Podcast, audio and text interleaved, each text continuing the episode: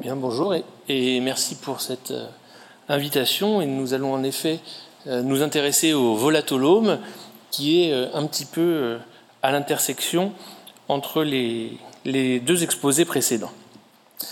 Donc mes liens d'intérêt qui sont absents pour ce sujet. Donc les approches omiques, elles nous ont été présentées précédemment. On a vu la génomique, qui était la première des approches omiques développées et qui s'intéressait euh, aux ADN, les approches transcriptomiques ensuite, qui s'intéressaient aux, ARN, aux transcrits, la protéomique, aux protéines, et la dernière née de ces approches omiques, c'est la métabolomique, donc qui s'intéresse aux métabolites, aux petites molécules qui sont généralement les effecteurs au niveau cellulaire et qui vont expliquer en bonne partie le phénotype. Donc ces métabolites, sont définis comme étant l'ensemble des molécules dans l'organisme avec une masse inférieure à 1000 Dalton, ce qui va regrouper une grande diversité de familles chimiques, puisqu'on peut trouver des lipides, des sucres, des acides aminés, beaucoup, beaucoup de molécules différentes. Et ce métabolome, donc, qui constitue l'ensemble de ces molécules, peut être étudié dans les matrices classiques par des méthodes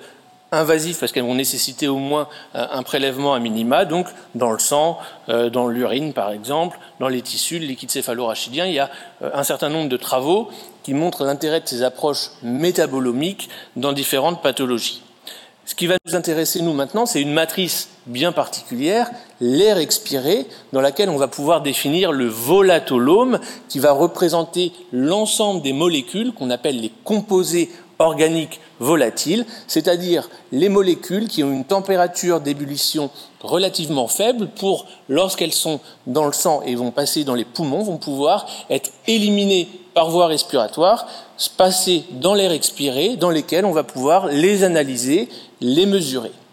Le grand avantage de cette approche, c'est que justement, le prélèvement est entièrement non invasif. On demande juste aux patients d'expirer, de souffler, ce qui est relativement euh, facile, et on va voir qu'avec certains instruments, on peut réaliser une analyse en temps réel de ces molécules. Donc ces composés organiques volatiles qui nous intéressent, ils représentent une infime fraction, puisqu'il s'est estimé qu'ils représentent moins d'un pour cent de l'air expiré. Que sont-ils réellement Dans la première description de ces composés organiques volatiles, qui date de maintenant quasiment exactement 50 ans, avait été mis en évidence qu'on pouvait identifier dans l'air expiré environ 250 composés qui, à l'époque, n'avaient pas été spécialement identifiés. Plus récemment, vous voyez, en 50 ans, ces composés organiques volatiles ont été un petit peu mieux décrits, puisqu'on sait que maintenant, il y a environ un millier de composés organiques volatiles qu'on va trouver dans l'air expiré, qui est la matrice la plus représentative de ces composés organiques volatiles dans l'organisme, même si on peut en trouver également un certain nombre dans les autres matrices classiques, comme la sueur, euh, le sang ou d'autres choses. Et ces composés organiques volatiles ont plusieurs origines. Nombre d'entre eux sont endogènes. Notre organisme produit de manière physiologique des composés organiques volatiles. Bon nombre de ces composés proviennent aussi de l'exposome qui vient de nous être présenté, justement, les composés auxquels nous sommes tous euh, exposés dans notre environnement, avec le premier facteur d'entre eux qui est le tabagisme, euh, la fumée de cigarette comportant un certain nombre de ces composés organiques volatiles. Le microbiome également est à l'origine, puisque les bactéries qui sont présentes dans notre organisme vont être capables de produire un certain nombre de ces composés organiques qu'on va pouvoir mesurer ensuite dans l'air expiré.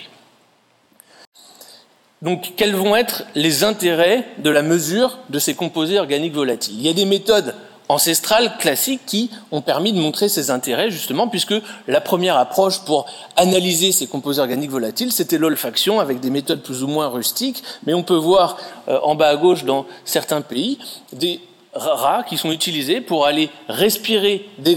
crachats pardon, et faire des diagnostics de la tuberculose. Plusieurs équipes travaillent également avec des chiens qui peuvent aller directement sentir les patients ou, on le voit ici, des échantillons d'air expiré de patients avec le chien. Vous voyez, c'est flagrant. Quand il y a un seul échantillon euh, de, qui vient d'un patient qui a un cancer pulmonaire, le chien qui marque exactement sur ces échantillons. Vous voyez ici les, les expérimentateurs tirent au sort où est-ce qu'ils vont positionner le hum, prélèvement provenant d'un patient qui a un cancer, il le change de place, et quand le chien entre parmi les cinq prélèvements, vous voyez immédiatement le chien qui marque au bon endroit, mais ça c'est quand même une preuve de concept extraordinaire qu'il y a une signature olfactive des pathologies, que les chiens qui sont renommés pour avoir un odorat particulièrement puissant, beaucoup plus développé que celui de l'homme, une signature olfactive qui peut être détectée ici avec des animaux. Et vous voyez en bas les performances diagnostiques, ça c'est l'étude avec les chiens qu'on a vu en haut à droite, pour aller faire du diagnostic nodule pulmonaire solitaire, malin versus bénin. Les chiens avaient une performance incroyable. Vous voyez les courbes ROC ici, qui fait baver euh, bon nombre de chercheurs qui aimeraient avoir des courbes ROC euh, de, de ce type. Et donc, vous vous doutez bien que faire rentrer des animaux, des rats, des chiens à l'hôpital, c'est un petit peu euh, difficile. Donc il y a des nouvelles approches technologiques qui sont exploitables et qui sont mises en place par certaines équipes pour s'intéresser à ce volatolome et aller étudier les composés organiques volatiles. Notamment, on va distinguer deux approches complémentaires, celles qu'on appelle les nez électroniques, qui, sont, qui vont donner un signal composite pour faire une classification, une catégorisation des patients, répondre facilement, euh, euh, donner une classification de type oui, non sur les patients. C'est, si on fait ça avec l'image en criminologie, les gens qui utilisent des empreintes, si vous trouvez une empreinte sur un objet, c'est la trace que quelqu'un a touché cet objet, quelqu'un était présent à un moment donné, mais le niveau d'information s'arrête ici, c'est-à-dire que euh, l'aîné électronique ne, vont pas, ne va pas permettre d'aller identifier, mettre un nom sur les composés organiques volatiles qui sont à l'origine du signal qui nous intéresse. Et c'est pour cela qu'on peut allier comme technologie la spectrométrie de masse, qui va donc fonctionner en allant mesurer la masse exacte de ces composés organiques volatiles, permettre d'aller essayer de trouver une identité profonde. Et donc, si on revient à cette image des empreintes, si on a des outils bien développé pour aller analyser en détail ces empreintes et qu'on dispose d'une banque de données de l'ensemble des empreintes, on va pouvoir aller mettre un nom sur un individu et nous, l'individu qui nous intéresse, c'est le composé organique volatile. On va pouvoir mettre un nom sur ce composé, comprendre où il intervient dans la pathophysiologie à l'échelle moléculaire, identifier ainsi des biomarqueurs, éventuellement des cibles thérapeutiques, et si on arrive à mettre un nom sur ces composés, ça peut même alimenter la technologie de nez électronique, puisque ces nez électroniques, on peut rajouter des capteurs qui seraient spécifiques des composés qui nous intéressent. Les nez électroniques vous sont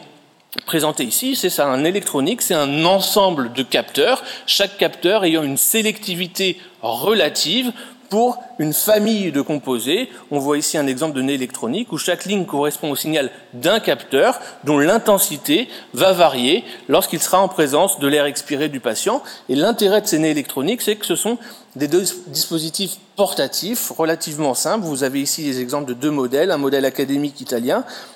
un modèle américain qu'ils ont à juste titre appelé le Cyrano's, avec un, clin d'œil à la culture française, et qui vont permettre euh, de faire ces analyses. L'autre technique, donc, c'est la spectrométrie de masse, pour laquelle il y a plusieurs approches disponibles, soit des approches qui vont permettre de faire une analyse en temps réel. Le patient va souffler directement dans l'instrument, c'est la vidéo que vous voyez ici, on va avoir le signal en temps réel. Et vous voyez la vidéo qui vous était présentée, c'est vraiment le, le, temps que prend cette analyse. On demande au patient de souffler, c'est la seule chose, le seul geste qu'il fait. Le signal est analysé directement dans ce spectromètre de masse ici. On obtient un signal ici relativement complexe, mais donc l'ensemble du processus prend quasiment moins d'une vingtaine de secondes. Il y a d'autres types d'instruments plus sophistiqués qui peuvent être utilisés pour analyser des prélèvements d'air expiré stockés sur des formes de résine pour faire des études multicentriques et qui vont nécessiter des étapes chromatographiques mais qui vont donner un niveau d'information un petit peu plus euh, fin, un petit peu plus détaillé encore et qui va être complémentaire des autres types de spectrométrie de masse. Donc, quels vont être les intérêts de l'étude de ce volatolome Je vous l'ai dit, en physiologie, on a tous une signature de composés organiques volatiles, et ce qui va nous intéresser, par exemple, c'est dans la pathologie. Ces COV sont produits par des processus enzymatiques. Dans une pathologie, on peut avoir une dérégulation, une surexpression de certaines voies enzymatiques qui va modifier de façon quantitative ou qualitative ces signatures de VOC. Et donc, il faut bien avoir la notion que ces signatures peuvent être provenir de tous les organes de l'organisme. certes du poumon, puisque c'est l'organe d'élimination de ces composés organiques volatiles, mais également une affection cardiaque, une affection euh, neurodégénérative, par exemple, une infection hépatique, va pouvoir modifier ces signatures de COV, et c'est ce qui a été utilisé donc à des fins diagnostiques par différentes équipes qui ont montré l'intérêt de ces signatures dans la maladie d'Alzheimer, dans le diabète, dans la cirrhose hépatique, l'insuffisance cardiaque ou rénale. Si l'on s'intéresse plus spécifiquement au euh, respiratoire, aux poumons. Les premières applications de ces COV dans les poumons ont concerné l'oncologie, donc avec une publication en 1999 de l'intérêt de cette approche pour aller faire du diagnostic donc de cancer pulmonaire, avec cette étude chez une centaine de patients, dont 60 euh, cancers confirmés histologiquement, qui a montré, en identifiant un jeu d'une vingtaine de composés organiques volatiles, qu'on pouvait utiliser, discriminer correctement les patients avec cancer avec des performances relativement acceptables. Dans l'asthme, par exemple, les premières études réalisées, également maintenant il y a une dizaine d'années, avaient à visée diagnostic sur des petites cohortes de patients. Vous voyez ici 35 patients, 23 contrôles, une douzaine de ces composés organiques volatiles, de biomarqueurs qui avaient été identifiés et dont l'association permettait d'aller distinguer ces patients asthmatiques de contrôles non asthmatiques. C'était une des premières études à essayer de faire du phénotypage également, à les différencier, les asthmes de nature éoséophilique ou neutrophilique, par exemple, avec des performances qui étaient intéressantes. Et cette approche de phénotypage a été poursuivie dans des travaux publiés euh, plus récemment, ici des travaux publiés par une équipe euh, hollandaise il y a trois ans maintenant, justement, qui a permis, avec les mêmes types d'approches que celles qui vous ont été euh, présentées précédemment, de faire des clusters de patients avec ces euh, nez électroniques dans la cohorte UBioPret, d'identifier trois clusters de patients asthmatiques, et ces clusters étaient différenciés par l'utilisation de la corticothérapie par voie orale, de l'éoséophilie ou alors de la neutrophilie dans le compartiment sanguin ici, mais qui montrait bien qu'il y avait une trace dans l'air expiré de ces différents phénotypes d'asthme. Une étude encore plus euh, récente, publiée par l'équipe de Liège de Louis Renault très récemment, a utilisé également cette approche avec une méthodologie robuste en utilisant une cohorte de découverte puis une cohorte de euh, réplication chez des patients asthmatiques avec des techniques de spectrométrie de masse relativement complexes, mais qu'on pouvait justement distinguer ces phénotypes d'asthme neutrophilique ou éosinophilique en s'intéressant à ces signatures de composés organiques volatiles et ils ont identifié une demi-douzaine de composés qui étaient discriminants, qui permettaient de faire la différence dans ces modèles et ils ont également montré qu'il n'y avait pas d'influence du tabagisme ni des corticoïdes inhalés sur ce modèle. Pour faire du diagnostic différentiel, des fois les questions se posent asthme, BPCO, association des deux. Une, une travail plus ancien avec des nez électroniques, toujours de la même équipe hollandaise, qui a aussi montré que ces signatures de COV étaient différentes. On voit chez des patients asthmatiques versus des patients BPCO. Cette étude avait déjà pris le soin de montrer au préalable qu'on pouvait déjà différencier des patients asthmatiques de volontaires sains non fumeurs, de patients BPCO versus de fumeurs sains.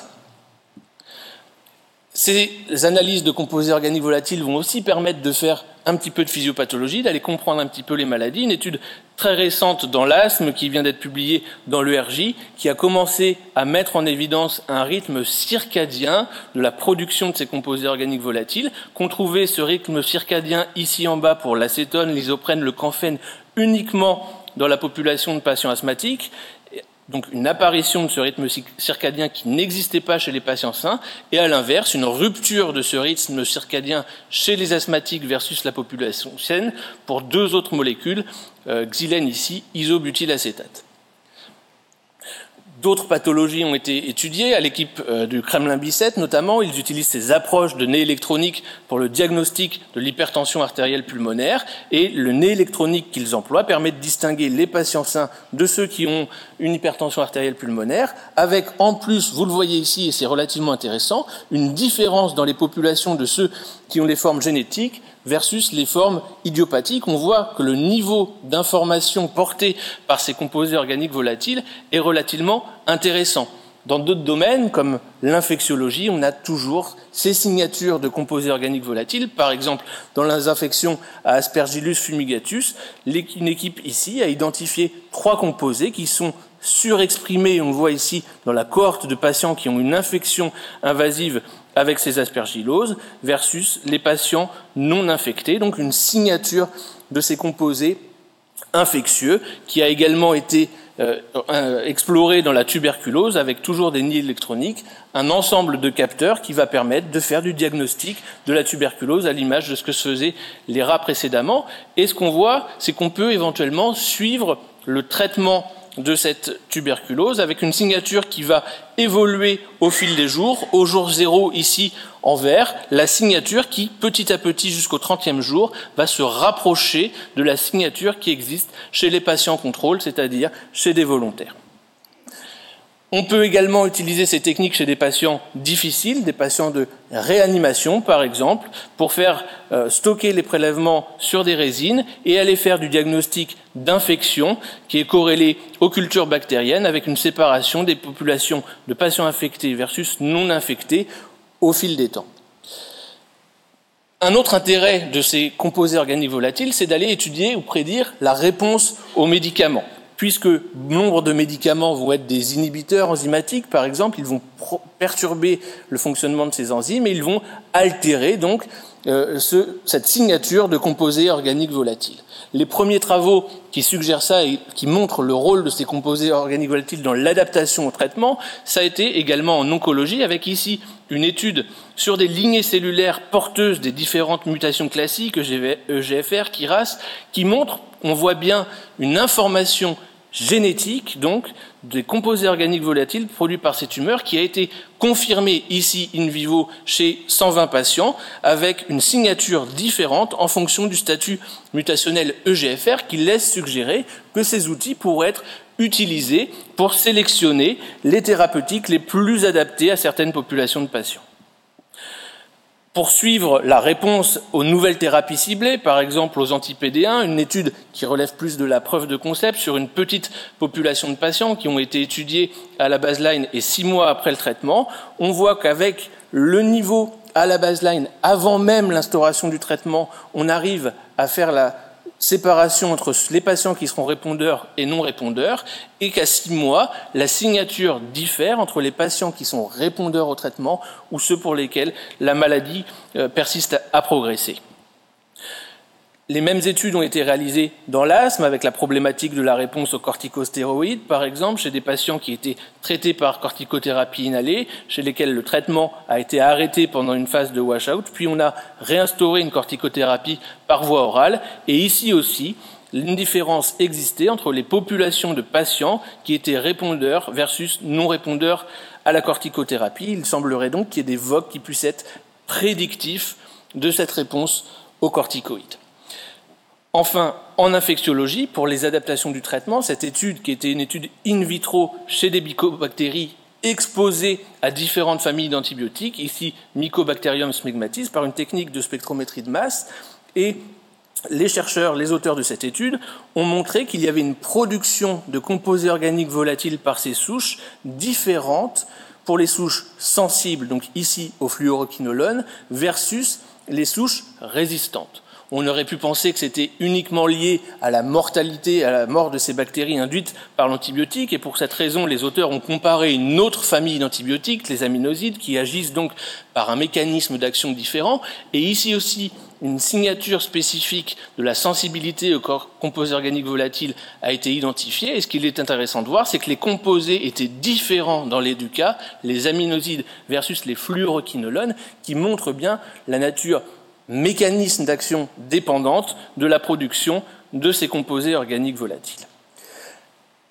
La principale problématique, c'est le traitement du signal de ces méthodes qui est relativement complexe. Je ne vais pas insister sur ces aspects puisque ça a été évoqué dans les technologies précédentes et il faut que ce soit fait par des équipes standardisées. Cette volatolomique, c'est encore une discipline naissante qui a besoin de progresser, notamment sur la standardisation. Il y a beaucoup de choses, euh, chaque équipe fait à sa propre manière. Beaucoup de choses doivent être standardisées, la nature de réalisation du prélèvement, les facteurs confondants justement qui sont importants, les étapes analytiques sont aussi très différentes avec les nez électroniques, les différents types de spectromètres de masse, l'identification de ces coves est différente, et enfin sur la méthodologie avec la validation sur des cohortes indépendantes, qui fait qu'en effet actuellement il y a très peu de tests qui sont utilisés en routine. Le seul qui vous est présenté ici, qui a eu une autorisation de la FDA, est un test utilisé en transplantation cardiaque, qui a plutôt eu une autorisation pour sa valeur prédictive négative, en complément des techniques classiques. Mais c'est donc une euh, discipline dynamique, et pour une fois, les forces vives euh, de ces volatolomiques sont plutôt européennes, avec des équipes aux Pays-Bas, au Royaume-Uni, en Allemagne et en France, avec encore très peu d'équipes aux États-Unis, et c'est une thématique d'intérêt qui va, on l'espère, prouver, montrer encore plus ses intérêts en clinique avec différentes études qui sont conduites en France dans l'HTAP, dans le cancer pulmonaire ou